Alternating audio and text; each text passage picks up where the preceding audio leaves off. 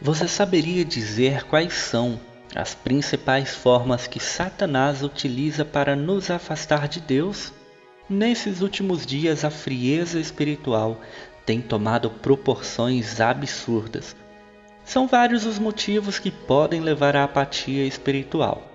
A dissolução do Evangelho, do verdadeiro Evangelho. Hoje tudo tem que ser mais light e muitas vezes ele procura dividir o próprio povo evangélico usando falsas doutrinas para tentar derrubar o verdadeiro evangelho.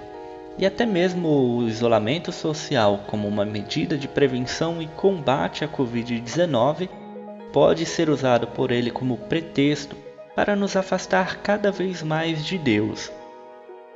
Esse afastamento ele é muito sutil, quase que imperceptível e nós devemos estar atentos aos principais sinais. A primeira investida será nos tentar a abandonar a nossa fé, pois sem ela não haverá um Deus.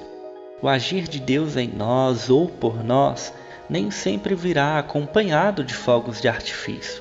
Muito pelo contrário. Diariamente somos rodeados silenciosamente de bênçãos físicas e espirituais sendo a maior de todas as bênçãos a nossa salvação em Cristo Jesus. Mas por conta da correria do nosso dia a dia, do trabalho, da faculdade, da família, cada vez menos nós percebemos o agir de Deus. Outra estratégia é tirar a nossa expectativa de aperfeiçoamento. Sabemos que somos pecadores e que dia após dia caminhamos rumo à santificação.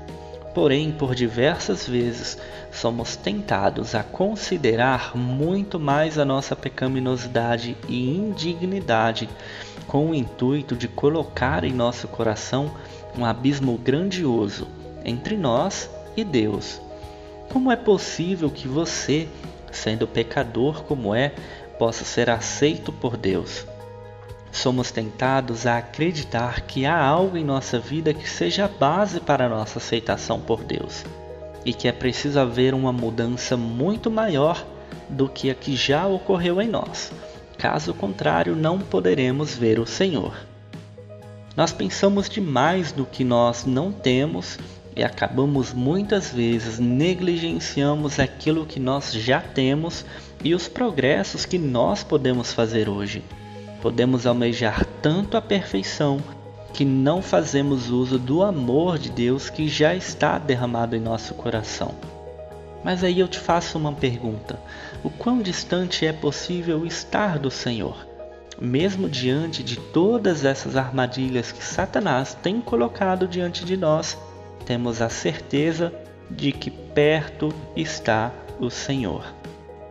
O Salmo 139 vai nos dizer que, mesmo que subamos ao céu, ou ainda se nós descermos ao mundo dos mortos, seja no Oriente ou no Ocidente, ainda ali o Senhor nos ajuda, mesmo diante de tudo que o inimigo pode colocar à nossa frente, tenha essa convicção. O próprio Salmo 34 também vai nos dizer que quando o justo clama, o Senhor lhe ouve e o livra de todas as suas angústias.